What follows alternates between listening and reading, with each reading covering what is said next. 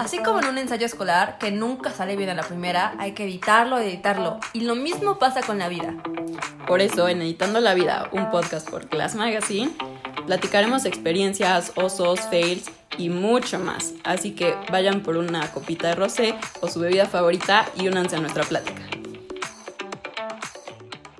Yo soy Renata. Y yo soy Fer. Y, nuestra, universidad, está secuestrada. Por fin. lo ensayamos, lo siento. Pero bueno, básicamente hemos hablado sobre, hablar sobre este tema básicamente en el podcast, pero no habíamos encontrado como que el momento o más bien como el cómo hacerlo, porque realmente son como muchos sentimientos encontrados respecto a todo lo que está pasando. Para los que no sepan, nosotros somos parte de la comunidad USLAB, eh, la Universidad de las Américas Puebla, y como ya nos escucharon, está secuestrada. Llevamos siete meses así. Independientemente del COVID o lo que sea, ya nosotros hubiéramos regresado hace mucho tiempo, pero por temas legales y por todo un rollo que Renata es la que más sabe cómo explicarlo, nos va a explicar ahorita. Pero básicamente hay policías adentro, no tenemos campus, no podemos entrar, obviamente. Mm, se está deteriorando, o sea, si lo ven por fuera, de verdad, yo vivo atrás de la uni y me molesta, o sea, genuinamente paso y me enoja ver que un campus que siempre estuvo perfectamente súper cuidado, súper bonito, súper, ya sabes, o sea, el pasto siempre perfectamente de que dos centímetros. Ahorita, o sea, yo que mido unos 53, entro y me pierdo ahí. O sea, es una jungla, mm, está todo obviamente descuidado, las rejas todas llenas como de corazoncitos de que pues muchos hemos ido ahí a poner recaditos y así. Es muy triste, o sea, es, estaba olvidada, está abandonada y, y básicamente fue por la fuerza que tomaron nuestro campus. Y bueno, eso es lo que se ve desde afuera, o sea, por adentro la verdad es que no tenemos, no sabemos cómo están los salones, eh, todos los equipos, los laboratorios, todo lo que hay adentro no sabemos cómo está porque solamente es lo que vemos por fuera. Y bueno, básicamente esto empezó, creo que ya lo mencioné, hace siete meses. Realmente, yo que iba atrás, de repente, o sea, estábamos de por sí en, en modalidad de línea por lo de COVID, ¿no? Pero de repente se empezaron a, mandar como screenshots de tweets eh, a grupos y así. Y una amiga, bueno, en un grupo me puso de que, ¿ya viste lo que está pasando? Y empezaron a mandar fotos de literal los, las camionetas de los policías afuera de la entrada por donde yo entraba, digamos, una de las varias entradas que hay. Y fue de que no, ¿qué está pasando? O sea, no es normal obviamente ver tanta policía en tu campus cuando aparte está realmente cerrado, solo habían de que hay ciertas personas de la, del staff adentro.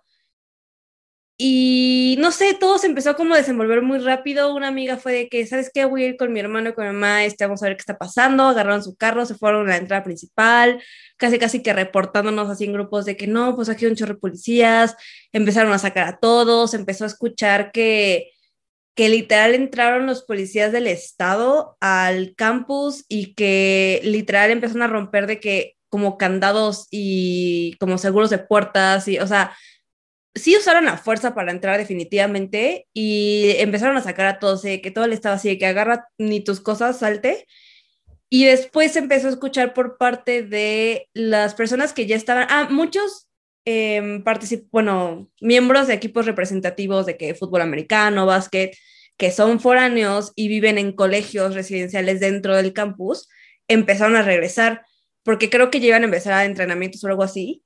Este, y empezaron a, en close friends y así de que, oigan, pues, este, sí entraron, pero a nosotros no nos han dicho nada, o sea, no los corrían como tal, pero empezaron a mandar mensajes que sus como encargados de, de colegios, ajá, les mandaban de que, oigan, pues esta es la situación, no sabemos realmente qué está pasando, pero de cualquier cosa agarren sus cosas más importantes, documentos, bla, bla, bla, y, y esténse como al tanto, ¿no? Y te juro, como a las dos horas ya estaban historias de que ya estaban afuera, o sea, literal, son foráneos, ¿me entiendes? Que mm, si no tenían como familia acá o amigos que todos a lo mejor también eran foráneos, ¿dónde iban a vivir? O sea, era de a la mera hora sus papás de que vete a un hotel, o sea, te deposito, yo qué sé, o sea, qué estrés la situación. Y esto fue en cuestión de en un día. Esto fue en un día. Los, creo que los, los que están en residencia sí serán ese mismo día o el siguiente.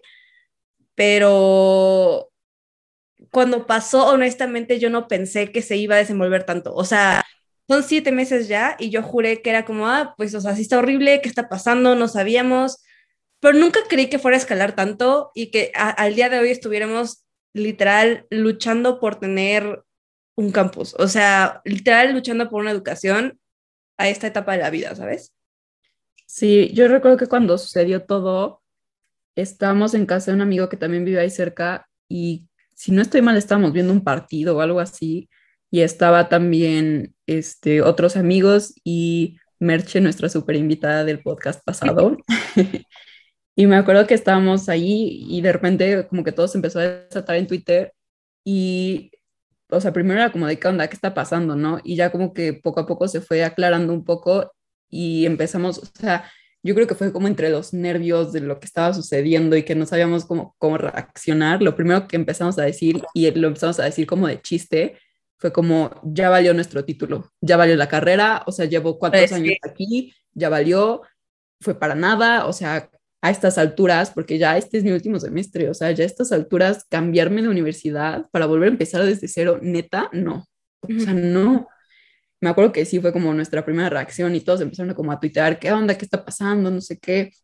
Como que queríamos que la universidad nos dijera algo, ¿no? Es una fuente confiable, porque pues leíamos varias cosas y no sabíamos bien qué era lo que estaba pasando. Este, entonces, claramente, pues fue como una reacción toda nerviosa, muy extraña este, y bueno, ya después, con un poco más de tiempo, recapacitándolo y pensándolo, fue que empezó a, surgir este rollo que posteriormente se desató todavía más y fue lo del cambio de universidades. O sea, para nosotros, en nuestro caso, por ser, o sea, ya semestres tan avanzados, pues ya no era una opción, ¿no? Pero fue uno de los fenómenos que se empezó a desatar, que pues mucha gente se empezó a salir de la UTLA. Sí, o sea, literal, fue cuestión de dos, tres días que se empezó a escuchar que, no sé, había, voy a inventar un número, ¿eh? 200 estudiantes de nuevo ingreso y de que el 90% retiraron sus, digamos, applications. Y de hecho, me acuerdo, ya ahorita me acordé que ese mismo día, de repente me mandó como un link de una como noticia, un primo, así de que no, omití algo así ¿ya viste qué está pasando con Outlab?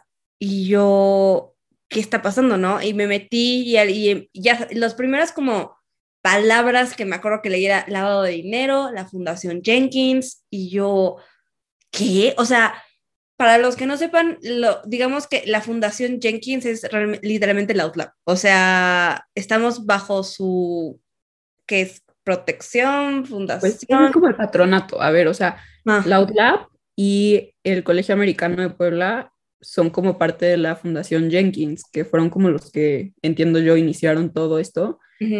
Este, y bueno, es esta familia Jenkins, ¿no? La fundación, de hecho, se llama Mary Street Jenkins. Eh, pero a ver, voy a explicar un poco como a, grandes rasgos qué fue lo que sucedió.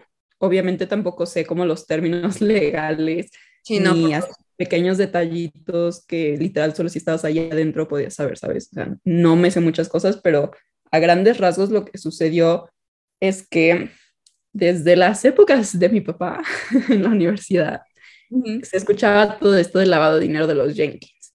Entonces, lo que se supone que era la historia era que el abuelo Jenkins, cuando muere, no deja a nadie de su familia, o sea, ni a su, su hijo, este, los nietos, nadie de su familia dentro de la mesa directiva, o sea, de la fundación. No deja a nadie, no los quería ahí. Y después, básicamente, de estar como, pues, rogando, haciendo y deshaciendo por ahí, uno de los nietos, que es Guillermo, eh, fue como el que entró a la, pues, a la mesa, ¿no? Y ya que entró este cuate, pues como que su familia le dijo, bueno, métenos a nosotros. Y entonces, pues metió a toda la familia, ¿no? creo que son las hermanas, la mamá, el papá, todos por ahí. Y una vez que ya están adentro fue que comienza todo este lavado de dinero. O si antes había lavado de dinero, probablemente, quién sabe, no lo sé. Pero cuando entran todos estos, es que comienza el lavado de dinero extravagante de una manera que pues ya todo el mundo lo sabía, lo veía, ¿sabes? O sea, era obvio. Entonces, eh, pues comienza a ser como todo un tema sonado.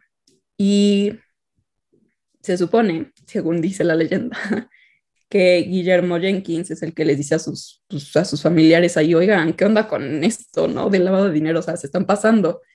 Y entonces, con poco de tiempo, lo que hacen los otros es que pues lo sacan.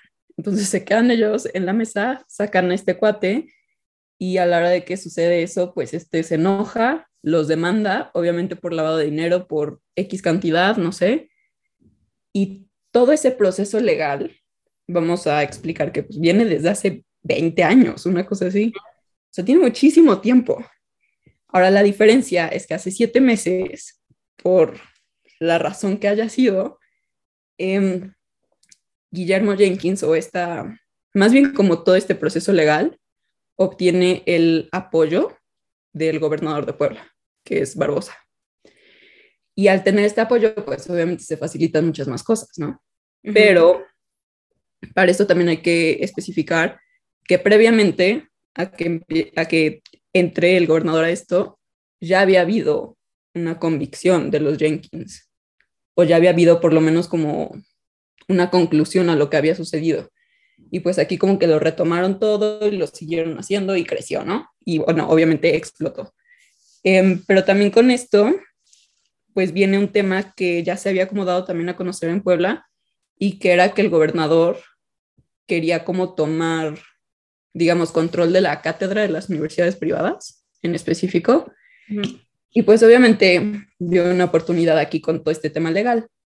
Y es como súper fuerte esto porque la UTLAB es una institución súper posicionada, súper fuerte. Entonces, el gobernador, digamos, que la pueda controlar o que la pueda tomar o que la pueda tirar, es un statement para todas las demás universidades, o sea, ya a nivel estatal, a nivel lo que quieran, ya es un gran statement. Entonces, obviamente, pues, digamos que pasa todo esto con los lab y todas las demás universidades, pues también se friquean, ¿no? ¿Sabes Y con toda la razón del mundo, honestamente.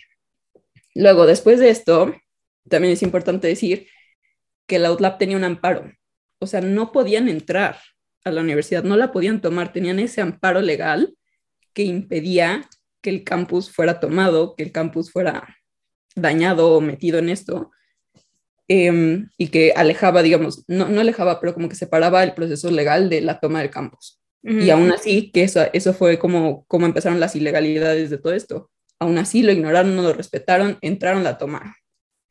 Y después de eso, es que son muchas cosas, este, vienen 20.800 procesos legales más donde en uno se convicciona, no sé cómo se dice, eh, que el Outlab, bueno, el patronato original que estaba en el Outlab es el, el, el, bueno, ¿no? El que sí es real. Y el patronato que también se, se había como propuesto, que era por parte de la demanda de Guillermo Jenkins, lo, o sea, lo identifican como espurio, o sea, como falso. Y mm, a la hora de hacer esto, viene un back and forth de mm, más procesos legales, más convicciones, más órdenes de jueces, etcétera, donde básicamente las órdenes de los jueces donde decían que se tenía que regresar al campus, las ignoraron por completo. 28 mil jueces de la ciudad de Puebla, del estado, no sé, todo el mundo las ignoró y todavía incluso la, el, el patronato falso, dijeron que había un rector nuevo, que era Ríos Peter. y... Espera, déjame, déjame saco al Oliver.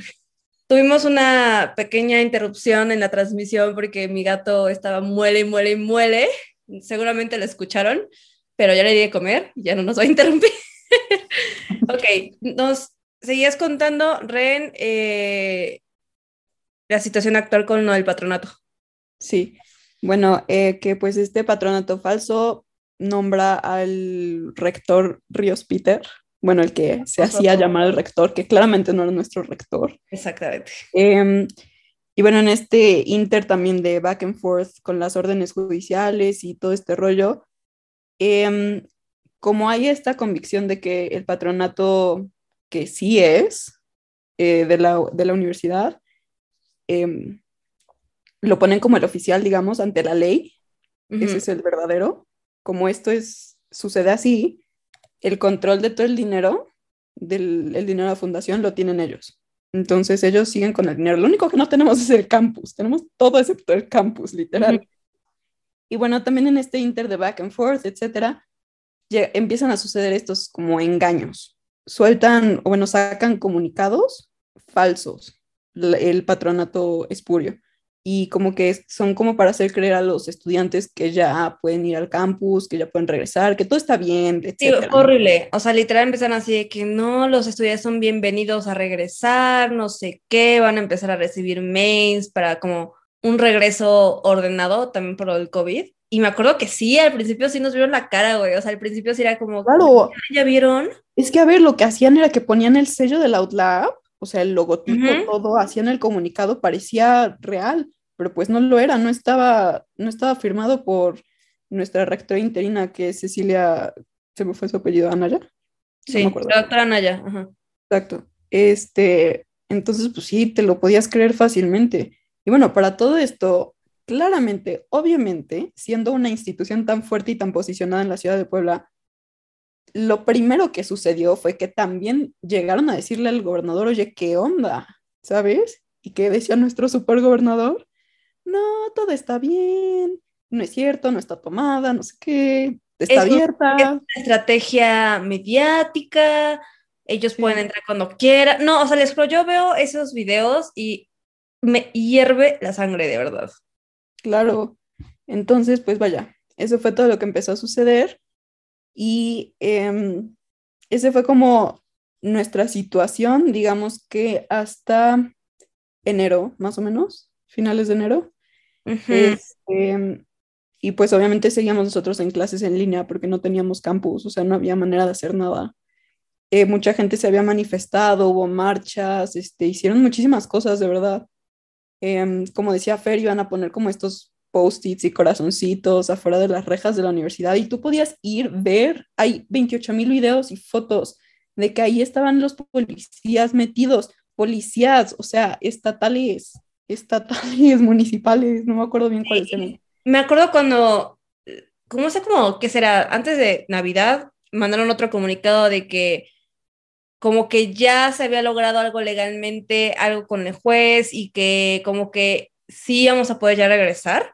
Sí, porque es que sancionaron al juez que no respetó la, la orden de que ya no Pero realmente lo único que pasó es que hubo un cambio de policías, o sea, en vez de que fueran los policías como del Estado, nada más los cambiaron como por los de menos rango, no, ahorita se me fue la palabra. Este... No, no, no, metieron una policía privada. Cambiaron, digamos que a los, a los oficiales públicos por una policía privada, digamos. Eso, fue, lo que eso fue como el único movimiento que se vio, que se notó. Pero... Hasta ese punto. ¿Ah? Hasta ese ah, punto, como dices, un poco antes de Navidad. Ajá, y, no, y de hecho nosotros, o sea, yo le preguntaba a mis maestras de que, oye, ¿has escuchado algo? Y lo que más nos frustra o nos frustraba en, ese punto es que no nos decían qué estaba pasando. O sea, ni siquiera las personas dentro de la universidad, bueno, o sea, staff, por ejemplo, sabían qué estaba pasando y no sabían qué decirnos. Entonces, estar desinformados creo que es, creo que es muy frustrante con algo tan grande. Sí, después ya empezaron a mandar, o sea, literal, a nuestro correo institucional los empezaron a mandar ya comunicados oficiales por parte de la universidad, del patronato real y ya firmados por la rectora. Este, y pues ya obviamente empezábamos a saber un poco más de lo que estaba sucediendo, pero pues a ver, sucedieron muchas cosas, porque obviamente llevamos ya cuánto tiempo en pandemia, entonces ya habíamos perdido, perdido muchísimo tiempo de experiencia dentro de la universidad, y no hablo solamente de experiencia de conocer tus amiguitos, etcétera, sino de neta tus clases prácticas de laboratorio, o sea, mis este, cabinas de, radio, el estudio de foto, y eso es nada más de mi carrera, o sea, ¿qué tal los de biología, los de medicina, etcétera? O sea, perdimos muchísima experiencia en, todo el sentido de la palabra. Y otra cosa que sucedió fue que pues entonces una gran estrategia del supergobernador fue irse en contra de nuestro rector. Entonces se fue por partes legales este, en contra de nuestro rector, lo empezaron a investigar, etcétera, juicio, lo que sea. Bueno, lo que decía era que pues se empezó a ir legalmente, o sea, atrás de nuestro rector, lo empezaron a investigar, que por lavado de dinero también. Ahora, si es culpable o no, yo no lo sé. Y francamente, punto y aparte, ha sido un excelente rector. En lo personal, yo lo quiero mucho, lo aprecio, o sea, de verdad, creo que ha sido un muy buen rector. Era yo he tenido una gran experiencia con él, o sea. Era conocido como Papi Derbez por todos nosotros. Sí, Papi Derbez. Familiar de Eugenio Derbez, güey. Sí, güey, creo que todos en algún punto cuando apenas escuchamos el audio de Derbez era como, ¿what? Y no, ese no. no, pero sí, creo que es su tío, una cosa así. No, según yo no tiene nada que ver. No, sí. Pero ferenteándose de cosas nuevas. Mira, mind blown. Pero bueno, a ver, entonces se fue detrás del rector, obviamente lo tuvieron que quitar y pues perdimos a nuestro rector. A ver, hubo un inter ahí donde aunque hubiera sido nada más por las horas que hayas querido, no teníamos rector. O sea, ¿qué onda? ¿Sabes? Sí. Entonces, como les decía, perdimos a nuestro rector, perdimos experiencia, perdimos un montón de cosas. O sea, a ver, imagínense para nosotros los que estamos de últimos semestres, güey, tus últimos semestres en la universidad, los que ya se graduaron y no se pudieron graduar, y no por el COVID, sino porque está secuestrada la universidad, no se pudieron graduar ahí. sí, es una cosa impresionante. Cabe recalcar, o sea, creo que ya lo mencioné, pero de verdad, la UDLA fue, yo creo, de las primeras universidades que estuvo preparada para recibirnos con lo de la pandemia. O sea, no te miento cuando pasó de que no, ¿saben qué? Se anulan clases por COVID, cuando de repente de China, de repente ya estaba aquí. Yo me acuerdo que al día siguiente me fui con mis papás a Saltillo. A las semanas, ¿qué te gusta? Menos de un mes, ya habían subido videos en Outla de cómo habían adaptado las instalaciones. Por ejemplo, en el comedor, todas las mesas son una mesa de cuatro, habían puesto como acrílico, literalmente como cuando vas a hacerte las uñas y demás, pero dividido en cuatro, digamos, ¿no? Este, que habían, habían puesto o iban a poner em, cámaras y micrófonos dentro de los salones para entonces mitad, que la mitad de la clase a lo mejor la tomara en línea y otros presencial. Sí, para el sistema híbrido. Sí, y habían comprado, habían comprado caretas y cubrebocas para todos los alumnos y, y, que se cambiaran, ¿sabes? O sea, no que las usaran diario. Había pruebas Pruebas. Había comprado pruebas COVID para los alumnos, este, o sea, todo el, material que se necesita para sanitizar, etcétera, ¿no? La verdad es que lo tenían ya preparado y pues sucedió esto y no hemos podido regresar. Sí, o sea, si alguien había tenido esperanza en la vida de regresar a clases con lo de la pandemia, éramos los de Outlab. Y vaya manera otra vez del gobierno, de alguna manera, pisotear esa esperanza y demostrar, o sea, a mí lo que más me enfada es, y es muy conocido en México, digamos, mientras alguien tenga poder y quiera demostrar ese poder, no va a importar a quién vaya a traerse entre las patas, ¿sabes? O sea, a quién vaya a perjudicar o a la cantidad de personas que vaya a perjudicar con tal de demostrar y ejercer ese poder, ¿sabes? Y ahorita pasaron... Los medios. Sí, y ahorita pasaron a perjudicar a toda una comunidad, deja tú estudiantes, profesores, o sea, es su trabajo. Sí, le siguen pagando, pero no es lo mismo, obviamente.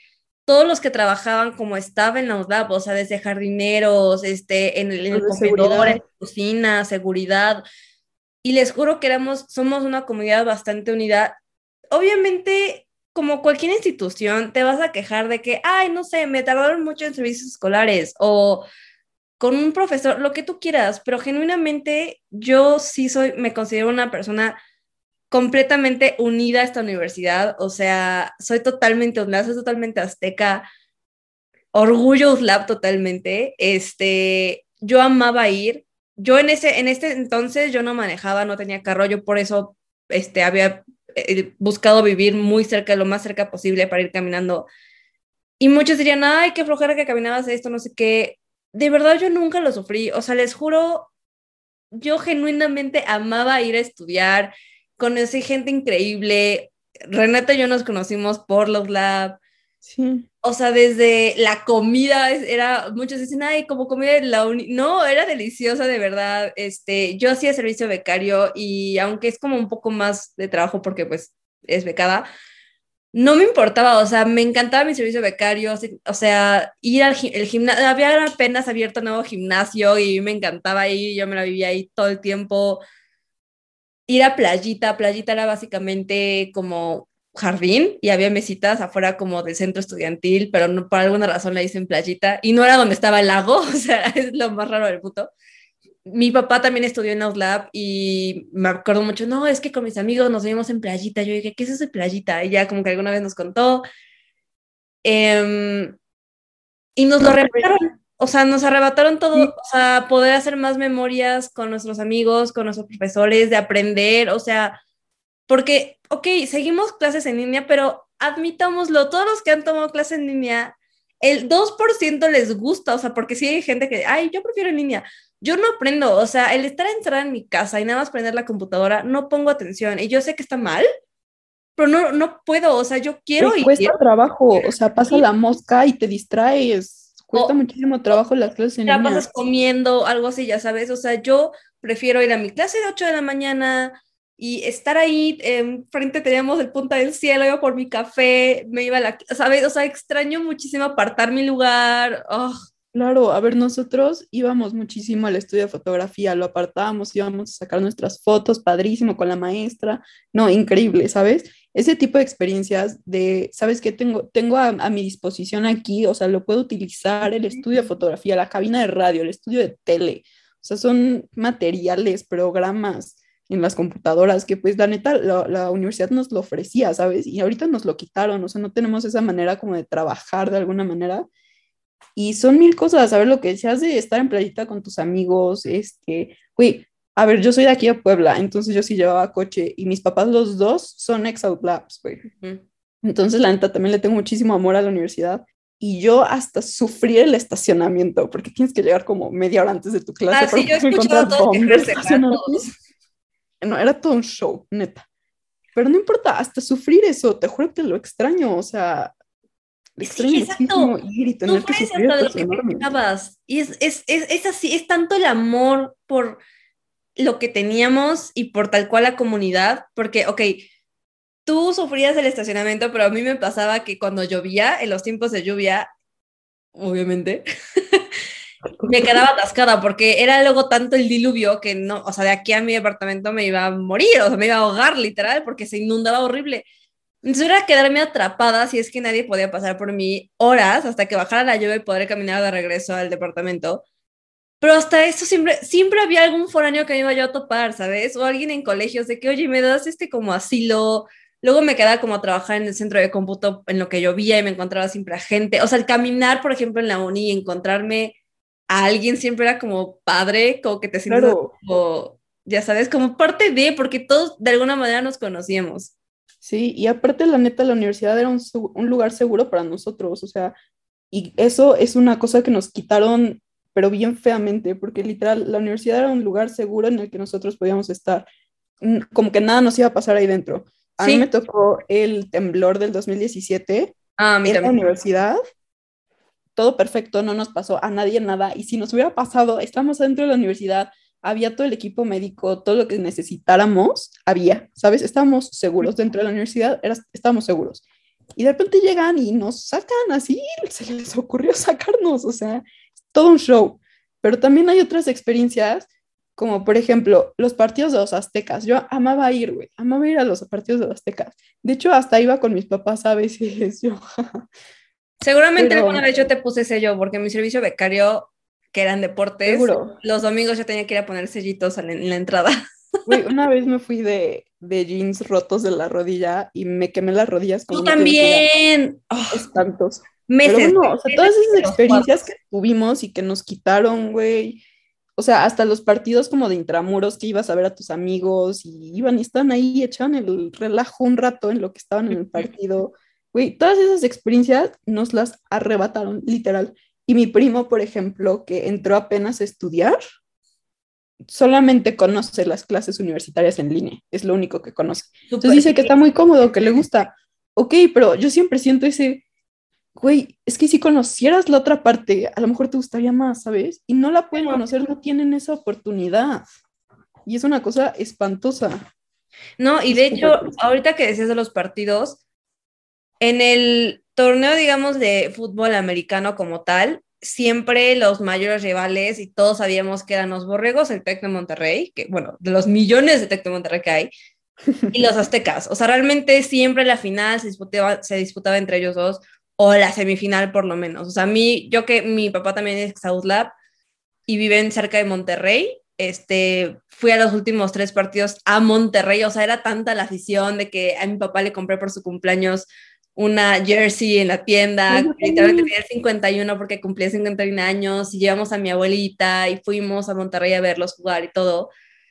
Y es la primera temporada que los aztecas no son parte de, o sea, qué fuerte, o sea, qué fuerte porque aparte, por ejemplo, tenía una compañera de, yo estudié arquitectura, en una compañera que estudiaba conmigo la carrera, estaba también en el equipo representativo de Taekwondo y bueno, la niña, o sea, va a terminar en las Olimpiadas, yo lo sé algún día, es todo lo ganaba, se llama eh, Zully y neta todo lo ganaba, mejores calificaciones y también le quitaron eso a ella, ¿me entiendes? O sea, en, a nivel deportivo, educativo, nos pasaron a chingar muy feo.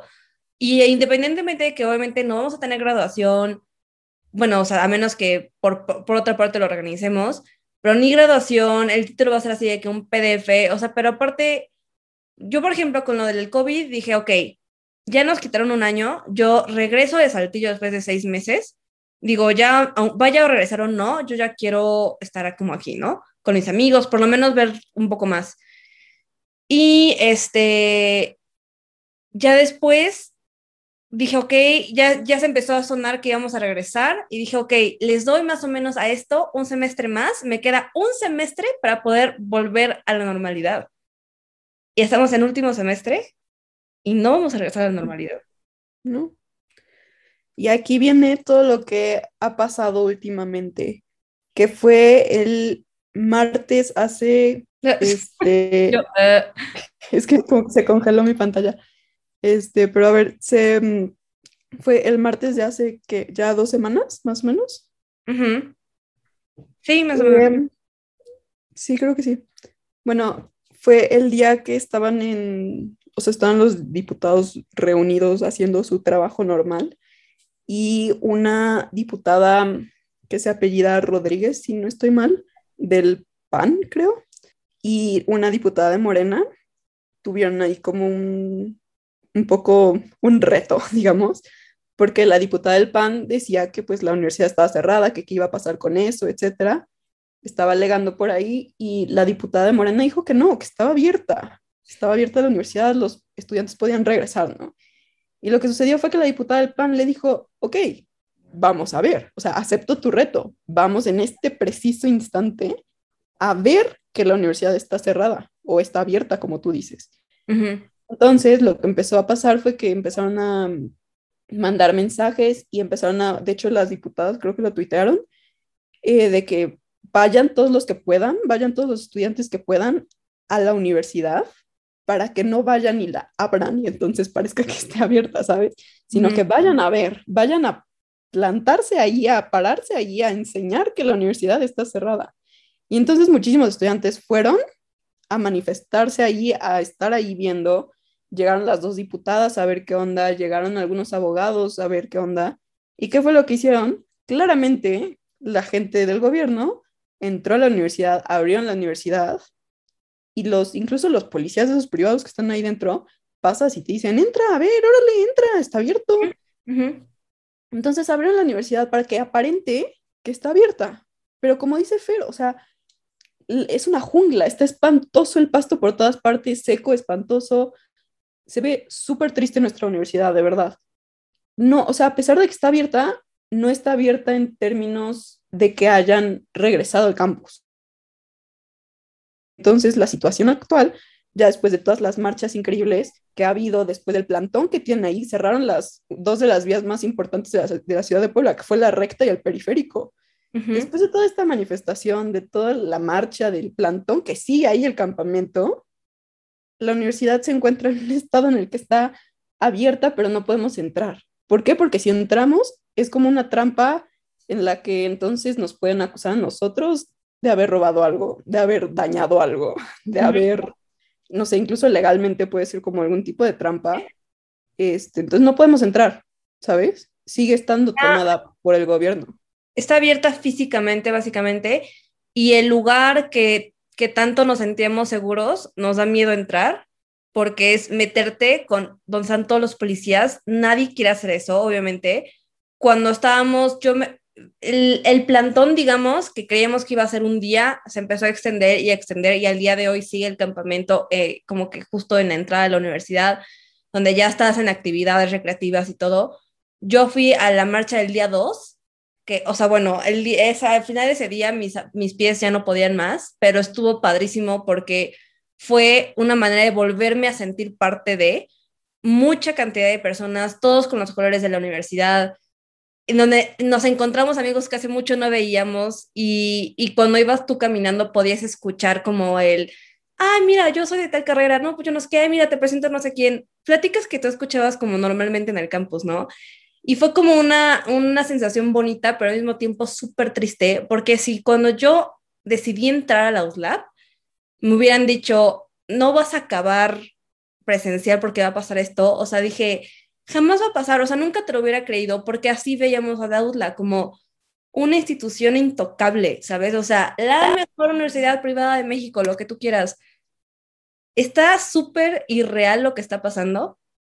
Eh, pero bueno, el, plantón sigue, eh, las marchas fueron como tres, cuatro días de marchas. No sé si vieron las noticias, estuvieron en México, estuvieron en Cancún, estuvieron en Hidalgo, en Tlaxcala, o sea, porque 90% de la uni somos foráneos. Entonces, es, es muy padre el ver cómo nos hemos unido, pero súper triste el... Pues la razón. unirnos por esta razón, ¿sabes? Sí. Y entonces, y sí, a un amigo, a un hermano, al hermano de una amiga, literal, que llegó antes que nosotras al plantón, literal, el policía le decía de que, así como decías, de que entra, entra, aquí está abierta. O sea, es como entrar a los amparos, güey. No vas a entrar porque te da miedo, porque aquí no puedes confiar en la policía. O sea, y me empezaron a mandar a, grupos de que si les dicen no entren, nadie ponga un pie en la universidad, no sé qué. O sea, de miedo, o sea, de verdad de miedo este asunto. Sí, y fueron también otras cosas, o sea, por ejemplo, durante las marchas que la gente, o sea, en los coches o en los camiones, se desesperaba claramente porque pues había muchísimo tráfico, no podían pasar y llegar a donde querían. Entonces muchos se llegaron a bajar de los coches, casi casi que con palos a echar ahí agresivamente pleito de quítense, no sé qué, gritaban muchas cosas ofendiendo. Y también mucha gente, por otra parte, creo que es súper importante decirlo, apoyando. Mucha gente bajaba el, el, vidrio o tocaba el claxon como en apoyo, no en, muy, muy Padre. Muchos exaudlas hicieron presentes, por ejemplo. A mí me tocó, estábamos en la recta cuando lo habíamos cerrado y, bueno, no lo cerramos, o sea, sí dejamos pasar, pero ya, ya después en, en Peris donde cerrábamos, pero pasó un, un, señor y como que ya nos habíamos acostumbrado a que si bajaban el vidrio es porque nos iban a decir de que no hagan estas cosas, no sé qué. Y entonces como que ya estábamos así como que todos prendidos y de repente nos dice, yo soy Exauslab, me enoja muchísimo ver lo que está pasando, antes nos habíamos quejado de muchas cosas, pero a mí nunca me faltó un campus, no dejen que este hombre les haga esto. Nos habló tan padre, güey, que yo casi lloro y yo, de verdad, me cuesta mucho llorar, pero sentir este como, literal, hasta los exadultos están molestos, o sea, nuestros papás están muy molestos con lo que está pasando y eso que ni siquiera les pasó a ellos, ¿me, entiendes? Pero esta, esta sensación de comunidad, de verdad, por lo menos estamos haciendo algo y estamos como alzando la voz porque de verdad es una estupidez lo que nos están haciendo. O sea, de verdad no puede ser que importe más una enseñar cuánto poder tienes o demostrar un punto y quitarle la educación y oportunidad a tantas personas. A lo que yo quería llegar con todo esto era que creo que es algo que debemos de agradecer, el apoyo que también ha existido durante todo esto, eh, tanto el apoyo, como decimos, de los Exout Labs, de toda la comunidad OutLab, de gente externa al OutLab, y también de las universidades que nos están ofreciendo ahorita instalaciones para poder practicar, para poder tomar algunas clases, ¿no? Entre ellas creo que están la Ibero, el, TEC, eh, la UMAT también ahorita para los equipos representativos para entrenar, entre otras, ¿no? Pero creo que es algo que debemos de agradecer mucho y como dices, Fer, o sea, el sentido, bueno, más bien el sentir, la experiencia de volver a sentir esa comunidad, como dices, creo que es algo impresionante y creo que es algo que debemos de agradecer bastante. Este, solamente quería como meter esa parte ahí. Sí, sí, sí. Pero vaya, entonces la universidad se encuentra en un estado en el que no nos han regresado al campus oficialmente. Este, empezamos clases presenciales en una de las residencias que está fuera de la universidad, o sea, estaba como afuera, pero ahí atrásito, vaya.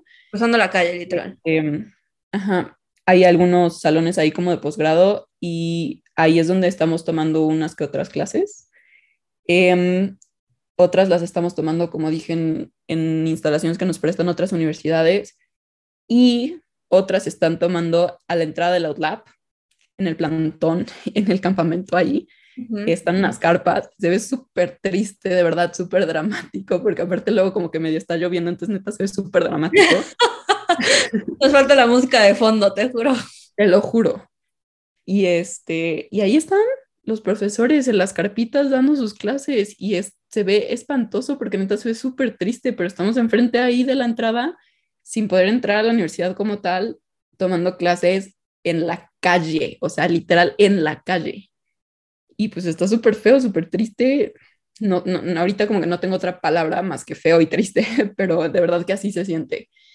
Este, y bueno, obviamente todos tenemos nuestras medidas eh, para el COVID, entonces eso se sigue manteniendo, pero de verdad creo que es una unión súper bonita lo que se está eh, formando tanto dentro de la comunidad Lab como con las otras universidades, porque pues, creo que esto ya afecta a la comunidad estudiantil de Puebla como tal, no nada más a la UTLAP. Y ahorita lo último que hubo fue que el aparente disque rector ese espurio, este Ríos Peter renunció oficialmente a su, no sé, reclamo de rector ahí. Y también el este, abogado que se apellida Gursa también ya como que renunció. Y se supone, se escucha por ahí que lo de, los demás del patronato espurio también están como desistiendo. Pero bueno, esto creo que se debe de, de dar este, como crédito a todas estas marchas, a todo este, toda esta presión que la comunidad estudiantil ha estado haciendo, a todos los profesores que también han estado ayudando y bueno, todas las personas que a lo mejor, o sea, por ejemplo, mi papá donó los cubrebocas verdes y naranjas, así padrísimo, ¿sabes? a todos los que han puesto como su granito de arena, pues para ayudar a esto, ¿no? Y este, y pues bueno, creo que ahorita, como dije, el plantón ahí sigue, ahí está el campamento, si quieren ir a ayudar, estaría padrísimo. Este, y pues ahorita creo que es, no sé, esperar a ver qué sucede, seguir manifestándonos como podamos, este, seguir haciendo presión y esperar que pronto se resuelva esto, porque de verdad es una situación súper triste, súper que causa mucho enojo. O sea, yo de verdad siento mucho, mucho enojo al respecto. O sea, obviamente queremos que esto se solucione para futuras generaciones. Nosotras ya sabemos que no vamos a regresar antes de salir, por lo menos, o sea, estamos de verdad ya no esperanza Sí, no, pero digamos que, pero no porque no nos vaya a tocar, pues, lo que queremos es la USLA libre, ¿no? Ese es el movimiento, queremos ver, o sea, yo aunque ya esté graduada, quiero regresar y comer unos chilaquiles en playita, ¿sabes? O sea, los chilaquiles famosos de la USLA eran buenísimos.